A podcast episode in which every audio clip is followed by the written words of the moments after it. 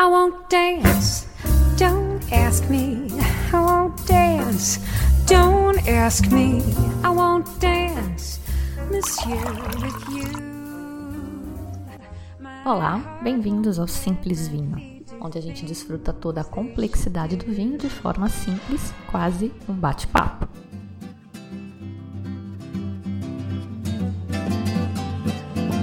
Andar com fé eu vou, café não costuma falhar. Andar com fé eu vou, café não costuma falhar.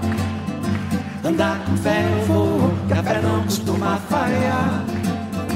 Andar com fé eu vou, café não costuma falhar. Café tá na mulher, a fé tá na cobra coral. Oh, oh, num pedaço de pão. A fé tá na maré,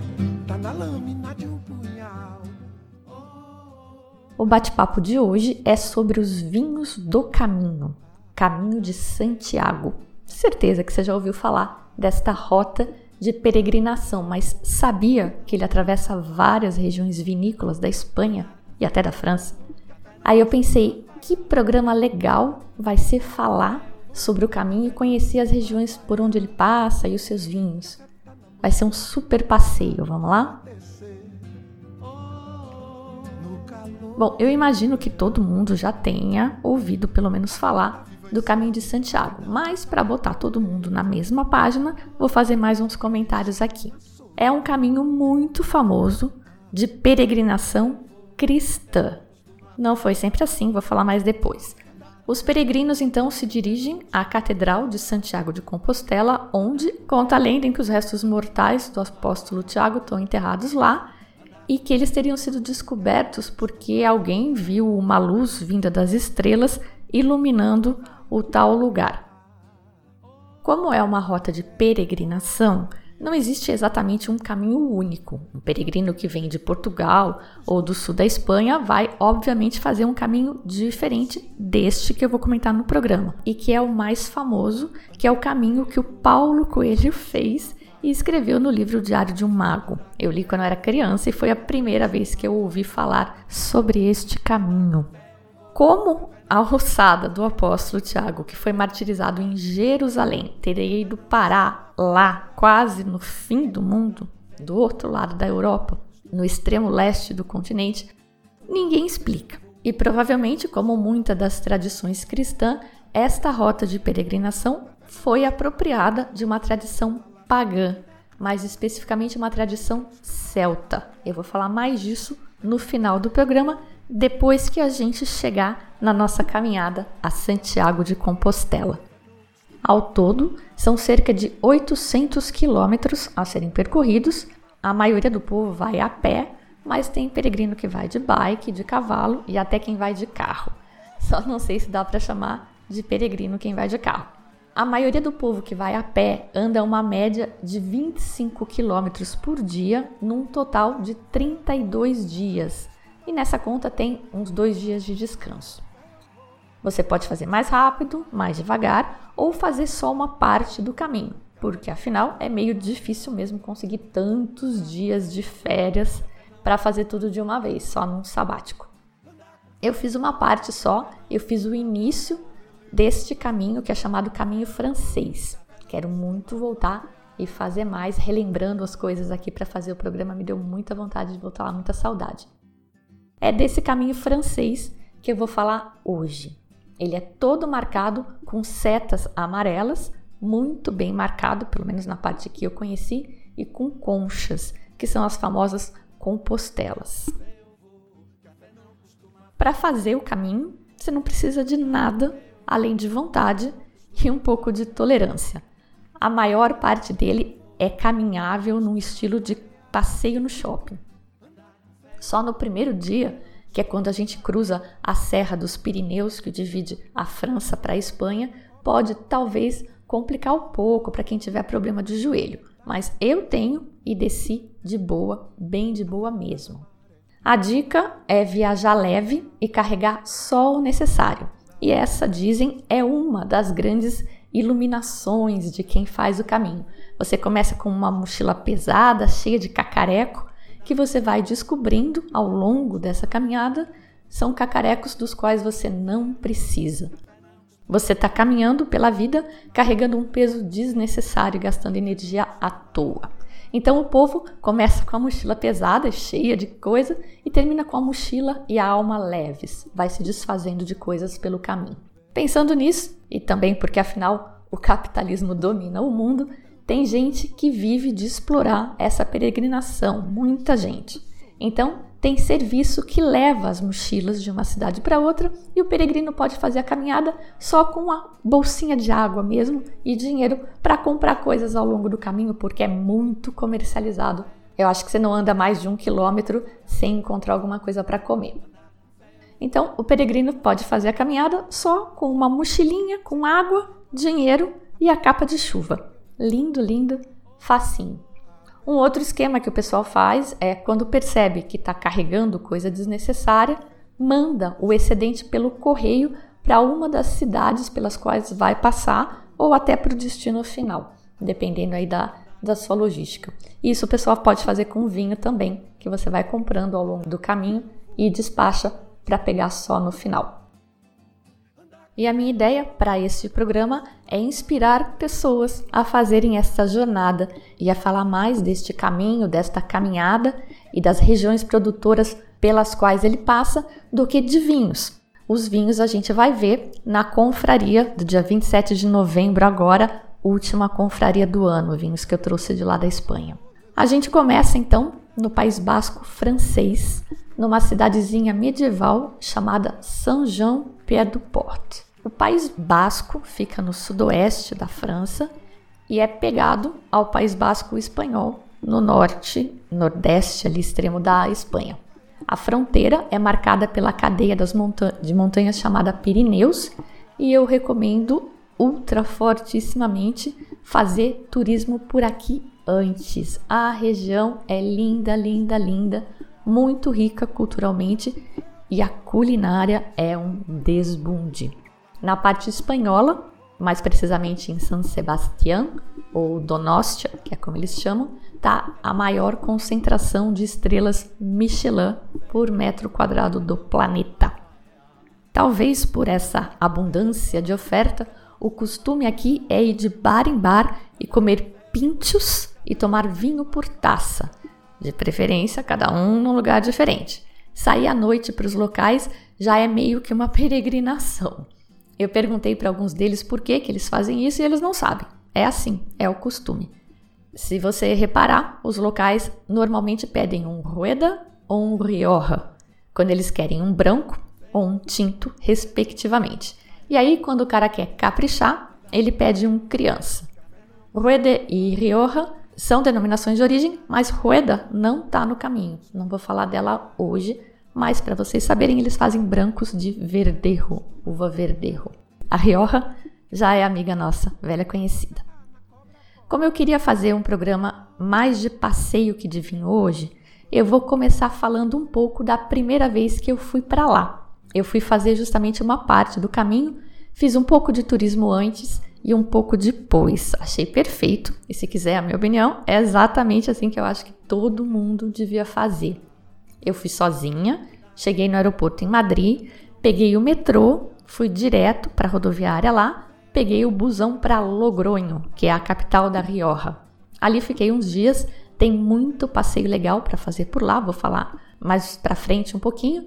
E de lá peguei o busão e fui para Bilbao, que já é País Basco espanhol e onde tem o Museu Guggenheim, que é sensacional, eu morria de vontade de conhecer.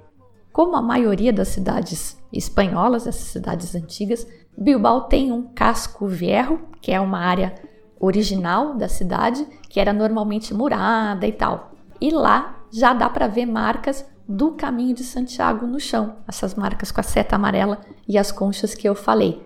Mas este é outro caminho, não é o caminho francês. É um caminho que vai pelo litoral, como eu disse, vários caminhos levam a Santiago de Compostela. Todos os caminhos levam a Santiago de Compostela. Bom, bebe-se muito bem por aqui e come-se melhor ainda, como eu falei. Ainda por cima, a região é litorânea. Então, no verão, ela é um pouco inviável, porque é uma região que já é cara, por natureza, ela é mais cara que outras partes da Espanha, e no verão ela mega inflaciona. Mas se você puder, acho altamente recomendável passar uns dias por aqui, de preferência antes de começar a peregrinação. Não necessariamente em Bilbao, mas em todo o país Vasco, inclusive a parte francesa. Tem muitas cidadezinhas, cada uma mais interessante e charmosa que a outra. Na parte espanhola, então, tem Donostia ou San Sebastián, que é meio point surfistinha, baladinha. Na parte francesa tem Saint-Jean-de-Luz, Biarritz, Bayonne, essas no litoral. E mais na serra, no interior, indo para Saint-Jean-Pé-du-Port, que é onde começa a peregrinação, tem Espelette, que é uma caquinha de cidade, uma vilinha super fofa, e Espelette é uma denominação de origem de pimenta. Então, se você for na época da pimenta, na primavera, as fachadas das casas estão todas enfeitadas com pimenta secando. Essa última vez que eu tive lá era julho e quase não tinha nada. Mas a primeira vez que eu fui foi setembro e estava lindo. Vou deixar uma foto no post do programa das pimentas Espelete DOC. Essa região que a gente chama de País Basco, os bascos chamam de Euskadi e a língua falada lá é o euskera, principalmente pela geração nascida por volta de 1960. Quem gosta de história tem muito que vir para cá passar um tempo, porque é realmente enriquecedor. Talvez alguns se lembrem, outros devem ter aprendido na escola sobre o ETA, ou o movimento separatista basco Euskadi Ta Askatuna, que em português significa Pátria Basca e Liberdade. É conhecido hoje mais como um movimento terrorista, mas no início era só um movimento cultural. Separatismo, aliás, não é nada raro na Espanha. Já comentei antes que é uma colcha de retalhos, um monte de reinos agrupados. Bom, eles por lá se orgulham muito de toda essa cultura e essa resistência. Convém não chamar um basco de espanhol. E para quem não viu ainda, eu recomendo muito o filme Oito Apelidos Bascos. É muito divertido. E lá a gente vê é, eles tomando o chacole, que é o vinho típico de lá. É um vinho que eles servem do alto, assim, despejam no, no copo do alto. É um vinho com borbulha. E eu trouxe um chacole para a nossa degustação, para a nossa confraria do dia 27. Embora não seja exatamente um vinho do caminho de Santiago. E estando aqui, você pode aproveitar para experimentar um outro produto local, a cidra, que é um fermentado de maçã. Eu confesso que não fez muito a minha cabeça a cidra, mas eu provei. Inclusive uma que eu paguei relativamente caro, paguei mais de 6 euros. Uma cidra produzida pelo método Champenois e Natu, sem adição de açúcar. E foi justamente para o meu paladar esse o pecado. Eu não estava esperando uma coisa tão ácida achei um pouco desequilibrada. Mas finalmente, começando a nossa peregrinação, Saint-Jean, pé do Porto, na França. Em termos de vinho, aqui a gente está no sudoeste francês, relativamente perto de Bordeaux, é pouco mais de 2 horas e 30 de carro. E a gente está bem perto de Madiran também. Madiran é uma apelação no sudoeste dessa macro-região chamada sudoeste francês, Madiran, se eu nunca falei aqui antes, estou falando agora, é a terra do Taná. Faz parte também dessa macro-região chamada Sudoeste a AOC Cahors, que é a terra do Malbec. Só que esse Sudoeste é uma região bastante espalhada, bastante diversa e provavelmente uma das regiões francesas menos conhecida. Saint-Jean-Pied-du-Port fica na parte sudoeste dessa região chamada Pirineus, por causa das montanhas que formam a divisa com a Espanha. E ali fica a AOC de vinhos Irolegui. A palavra é basca, provavelmente não é assim que pronuncia. E é o nome de uma cidade também, Irolegui. Fica a nove minutos de carro de São João Pé de Port. Eles dizem que é o menor vinhedo da França e o maior do País Basco. Como a região é montanhosa, com inclinação de 60 graus, eles desenvolveram técnicas de fazer terraços para plantar. As uvas tintas por lá são a Bordolesa Beltza, isso em basco, em francês é Taná, a Axéria, que é a Cabernet Franc, a Axéria Randia, que é a Cabernet Sauvignon. As brancas são a Xuri Serratia, que é a Corbu, a Isquiriota Típia, e detalhe que esse Típia começa com dois T's, tem dois T's seguidos. É, essa língua é louca. Que é a Petit Manseng e a Ikiriota, que é a Gomanseng. Gostaram? Eles vêm fazendo vinho aqui, pelo que se tem de registros, desde o século III. E essa produção foi fortemente impulsionada pelos monges, sempre eles, né? Da abadia de Roncesvalles, no século XI, justamente, vejam só, para suprir a demanda de vinho dos peregrinos do caminho de Santiago. Roncesvalles é a primeira parada da nossa peregrinação. A gente sai de São João Pé do Porto e para em Roncesvalles. É uma cidade, mas pelo que eu notei, é basicamente a igreja e o pátio da igreja. Tem um albergue de peregrinos monstro ali, mas super bem organizado, e quase todo mundo fica aqui nesta primeira noite de peregrinação. É gigantesco. Na chegada você faz o check-in, ganha uma senha, que é o número da sua cama num salão gigantesco. Acho que tem também um albergue privado por lá. E para quem está pensando, bah, não curto essa coisa de missa, não sou muito católico, não gosto desse negócio de santo, rezar, saiba que uma minoria das pessoas que estão fazendo o caminho atualmente está fazendo por motivos religiosos. Na noite que eu fiquei em Roncesvalles, eles convidam a gente para ir à missa, e como é meio a única coisa que tem para fazer por lá, como eu disse, a cidade se resume meio ao pátio da igreja, não há criatividade que dê conta de encher o tempo até o dia seguinte. Então todo mundo acaba indo para a missa até como passeio. Só que na hora que as pessoas fazem aquela fila para receber a, a hóstia, o padre pediu para que só os cristãos mesmo fizessem isso, fosse, né, como um sinal de, de respeito. E olha, nem 30% do povo que estava assistindo à missa participou disso. Então eu, eu concluo que a maioria estava lá mesmo pelo passeio e pelo desafio. Uma outra coisa legal é que na entrada da missa eles pedem para você falar de que país você é e aí, no final, o padre fala alguma coisa na sua língua. Não sei das outras, mas em português ele falou bem direitinho. Dia seguinte, levanta cedo, toma o café da manhã e toca pegar o caminho da roça.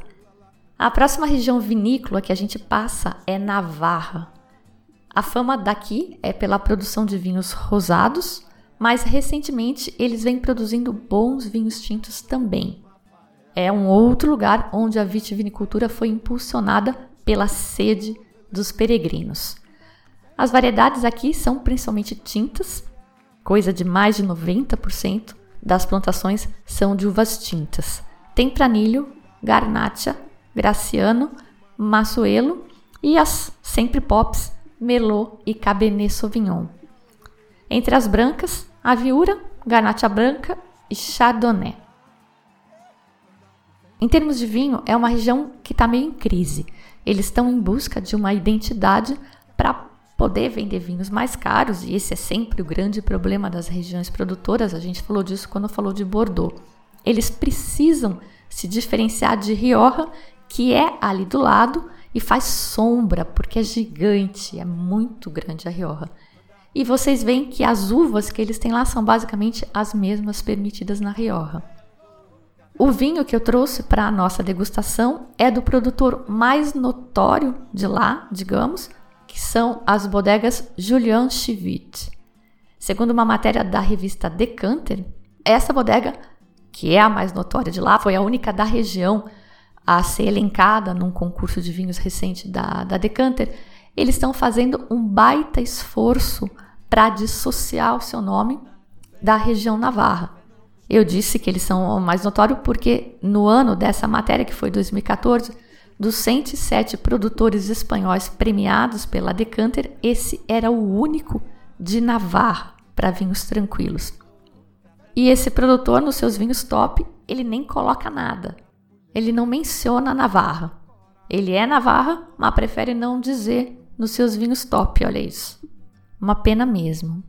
Navarra precisa se descobrir e precisa escolher uma uva que muitos especialistas acham que deveria ser a Garnacha e precisa escolher uma tipicidade.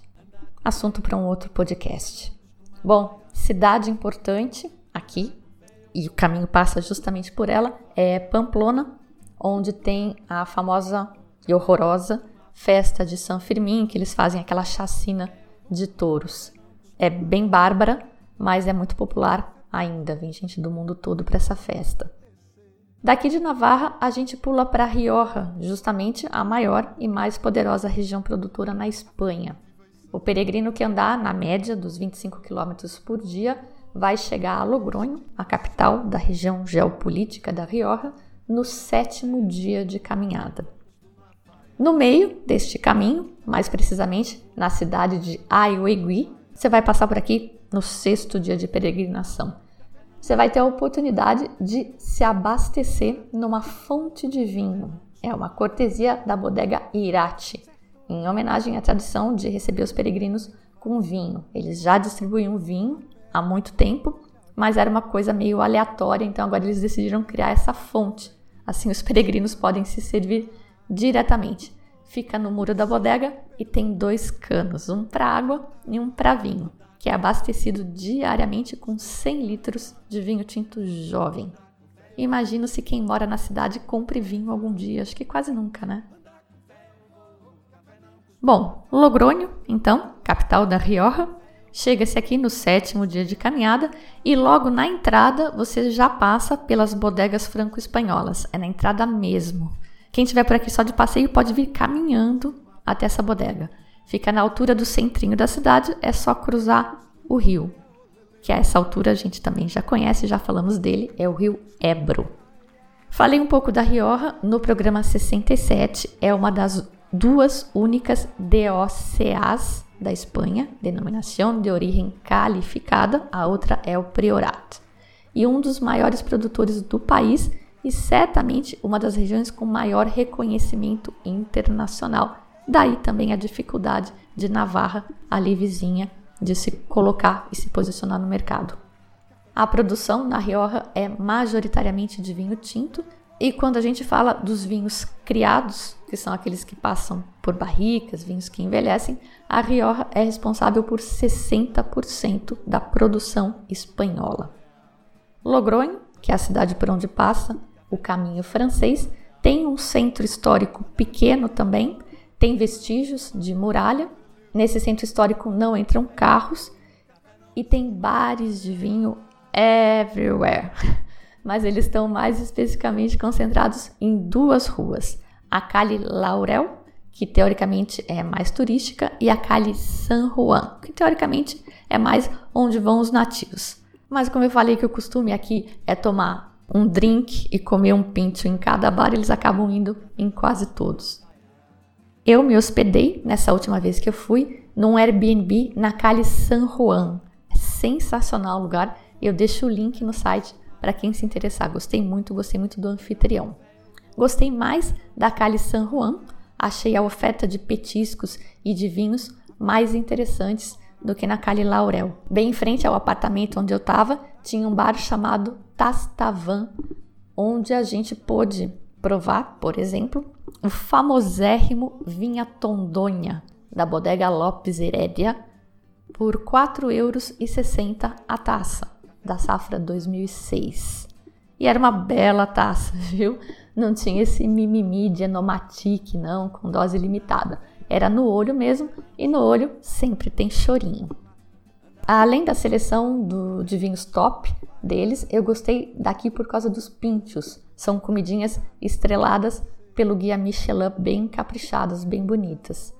A 100 metros dali, um outro bar com estrela Michelin é o UM, UMM, com as melhores batatas bravas da cidade. Sensacional. Mas não deixe de ir também a mais turística Cali Laurel. Tem vários ótimos bares por aqui também e o meu destaque fica com o Latavina. Fiz uma taça falando dele lá no início do blog. A dica continua a mesma.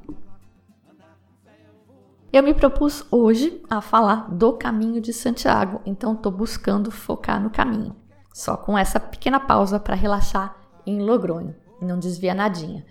Mas se você for terminar o seu caminho por aqui, tenho muitas dicas de coisas de vinho para fazer. Inclusive, duas das bodegas mais incríveis do mundo, falando em termos de arquitetura, ficam aqui perto.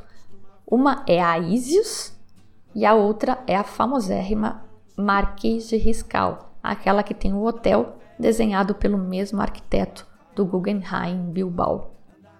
A própria Lopes Heredia tem um wine bar em forma de decanter e tem a sensacional Vivanco. Tem um museu do vinho que, na minha opinião, deixa o Cité du Vin no chinelo. O Cité du Vin é aquele bem mais famoso que tem em Bordeaux e que todo mundo fala um monte, fala que é maravilhoso. Discordo, mas é assunto para outro programa. Seguindo o nosso caminho, chegamos a DO Tierra de Lyon, e a gente chega aqui 14 dias após deixar Logronho. Passamos por um período de secura aí, ó. Chegamos sedentos, portanto. É uma DO bastante jovem, ela é de 2005, mas que também produz vinho desde a época romana e muito por causa dos peregrinos. Dados que eu tenho de 2010 eram 33 bodegas e pouco mais que 1.300 hectares, bem pequena. Não conheço essa região, é todo um lado da Espanha que eu ainda preciso explorar. Mas as histórias sobre os vinhos daqui são bem interessantes. Aqui em Terra de León, DO, eles têm uma uva autóctone chamada Prieto Picudo. E esse nome, eles dizem que é por causa do formato dos grãos da uva, que ele é ovalado e forma um bico embaixo. Preto, porque a uva é tinta. Não tem muita informação sobre essa uva. Esses vinhos não são muito fáceis de, de encontrar também, ainda são um pouco raros. Também com 1.300 hectares de produção, é uma produção bastante pequena. Eles comparam muito a Preto Picudo a Tempranilho, mas eu achei que ela parece mais um Pinot Noir poderoso, sabe? Com mais taninos e mais álcool. Uma outra peculiaridade daqui é que as videiras mais antigas eram plantadas de um jeito que elas ficavam praticamente enterradas na terra até a cabeça, né, que eles chamam, e os galhos então correm rasteiros, que nem se fosse melancia, abóbora. E aí você imagina a penitência que é a colheita disso, o cara tem que colher de joelhos mesmo. Além da preto picudo, entre as tintas eles usam também mencia, que é a uva que eu vou falar na próxima região, e a albarim, que eu vou falar na última parada dessa nossa trip. Permitem ainda tempranilho e garnacha entre as tintas, verdejo, godelho, palomino e malvasia entre as brancas. Palomino é a uva típica dos Jerezes e aqui na DO Terra de Leão pode usar palomino velha, não pode plantar novas árvores de palomino. Uma outra coisa típica da região, mais uma, olha só quanta coisa são as chamadas bodegas cuevas rupestres, que são cavas ou adegas escavadas na terra, aproveitando o relevo do terreno. Essas bodegas escavadas criam, segundo eles, o clima ideal para eles fazerem o seu famoso vino de agurra. Bom, essas caves subterrâneas a gente sabe que são fresquinhas, né? Não é nenhuma invenção da roda ou deles ali, mas achei legal esse método de vinificação que eles inventaram para criar as borbulhas. Agurra, ou vinho de agurra, é um vinho com gás. O método chama madreo e, pelo que eu pude apurar, eles provocam a segunda fermentação, uma segunda fermentação lenta, que eles dizem que melhora a qualidade do vinho, adicionando uvas inteiras. Ali forma então um pouco de CO2 e não chega a ser um vinho espumante. E por eles botarem essas uvas inteiras, acontece também um pouco de maceração carbônica. Essa técnica é exclusiva deles aqui na DO Terra de Lyon. Madreo é o nome. E, só para vocês notarem, o caminho não passa por lá, mas pertinho ao sul dessa denominação de origem fica a bastante famosa DO Ribeira del Duero, onde está instalada ninguém menos que Vega Sicília. Vou deixar um mapa no post do programa, porque é bem legal visualizar essas regiões e começar a entender quem está aonde. Seguindo nosso caminho, chegamos a DO Bierzo, na província de Castilha e León. É uma DO que, apesar de bastante jovem também, tá bem na moda entre o pessoal mais trendy de vinho e já é reconhecidamente produtora de vinhos de qualidade. E a principal variedade aqui, tinta, é a Mencia. Tá super na moda essa uva. Essa região fica no Vale do Sil, S-I-L, Rio Sil, e ela fica protegida pelas montanhas, tanto do rigor seco da meseta espanhola, de onde a gente saiu, quanto dos ventos úmidos do Atlântico, que está ali já bem pertinho e que maltrata as rias baixas. A Berço tem, portanto, um microclima todo especial. É mais ameno e a mencia, que é a uva que está na moda aqui, produz vinhos ácidos e frutados com uma pegada bastante elegante. A gente tem um mencia, a gente tem dois mencias, na verdade para degustação dos vinhos do caminho. Quem fez o WST sabe que isso é meio tudo que você vai aprender no curso sobre berço e sobre a mencia lá. Tem um parágrafo para cada um deles e ponto. D.O. Ribeira Sacra, que é de onde veio o outro mencia que eu trouxe para a nossa degustação, sequer existe no WST3. Assim como também não existem nem Brasil nem Uruguai inteirinhos. A DO Ribeira Sacra não fica exatamente no percurso tradicional do caminho francês, mas como eu queria muito trazer um vinho desse lugar e eu queria falar desse lugar, eu fiz uma pequena malandragem. No inverno, às vezes, a neve deixa intransitável os passos de Los Ancares, que é por onde os peregrinos fazem o caminho francês tradicional, e acaba sendo necessário fazer um detour, pegar uma rota mais ao sul, que é conhecida como Caminho de Inverno, e esse sim passa pela DO Ribeira Sacra.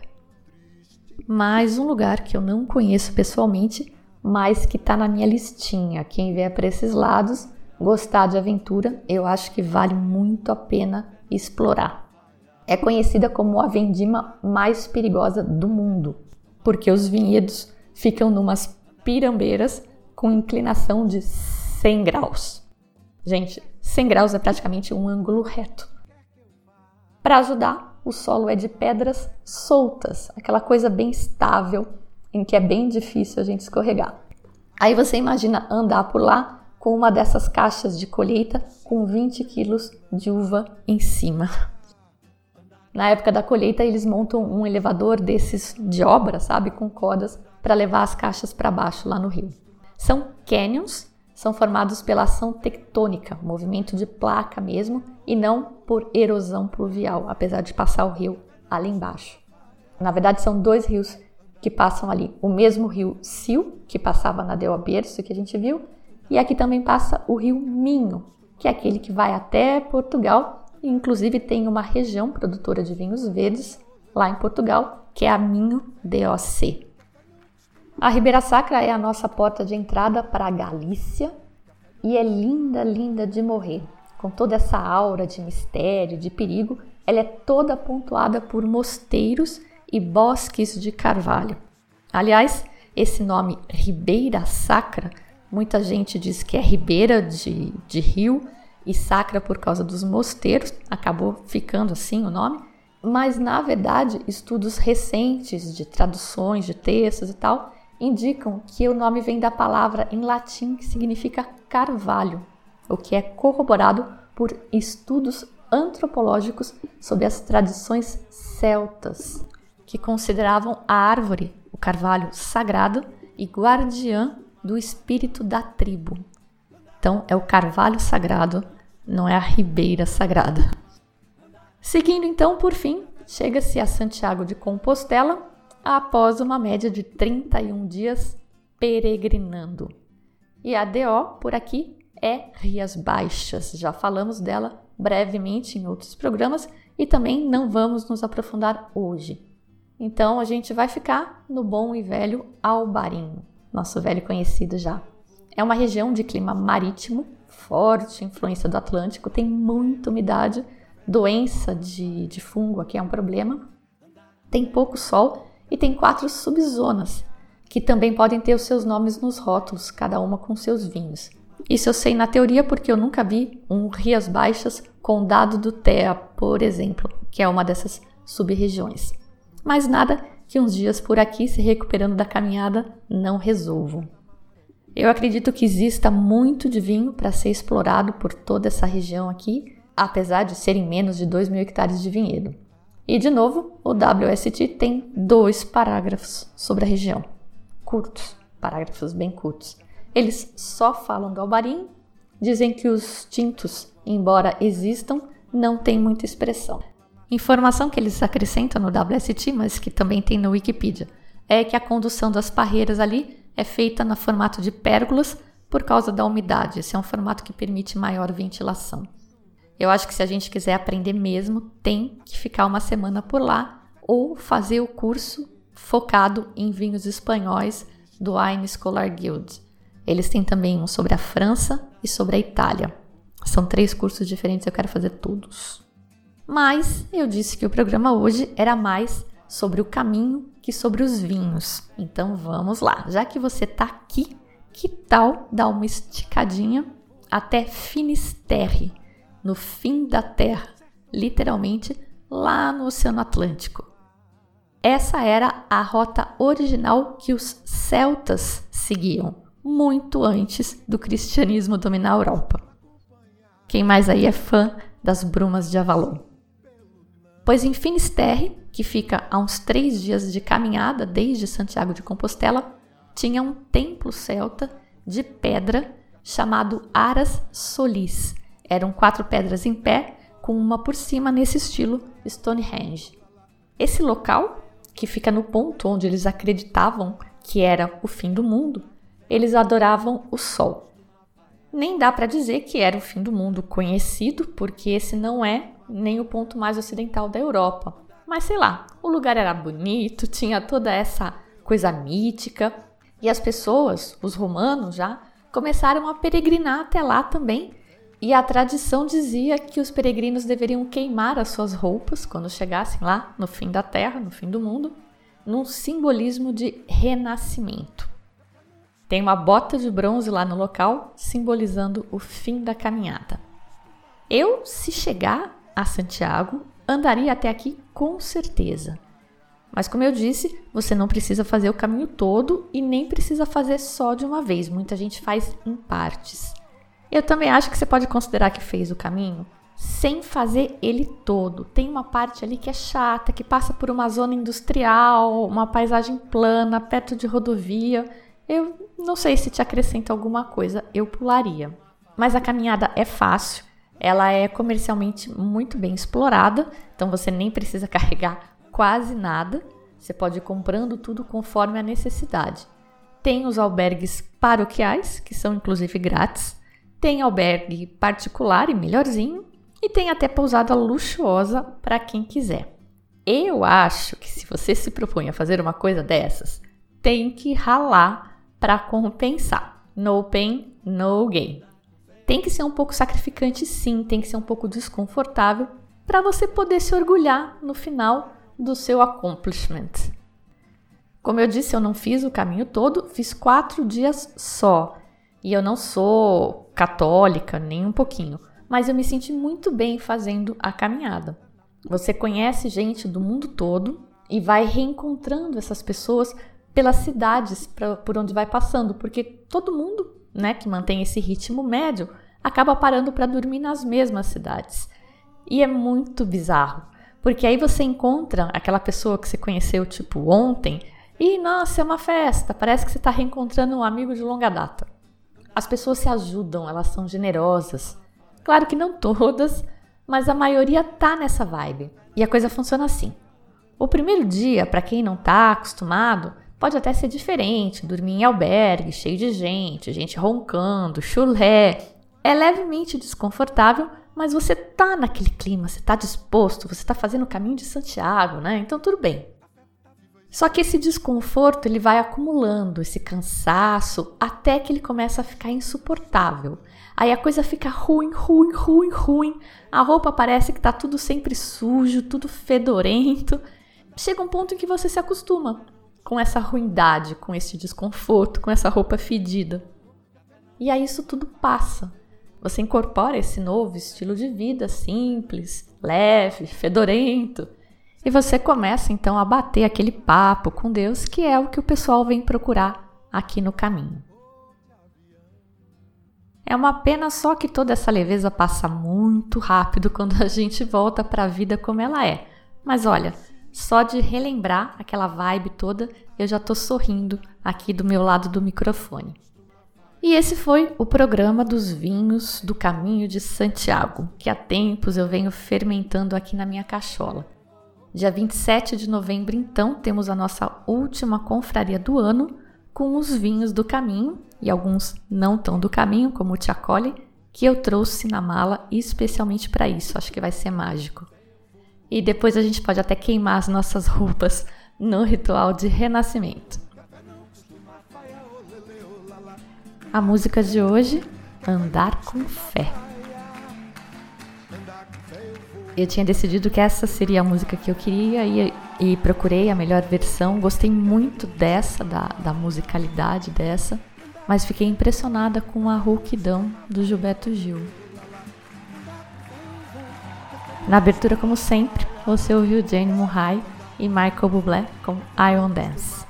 Eu sou a Fabiana Knossaisen e vou ficando por aqui com um simples vinho. Tchim, tchim. Andar com fé eu vou, café não costuma falhar, Andar com fé eu vou, café não costuma falhar. Andar com fé eu vou, café não costuma falhar. Andar com fé eu vou, café não costuma falhar. Andar com fé eu vou, café não costuma falhar. Andar com fé eu vou, café não costuma falhar.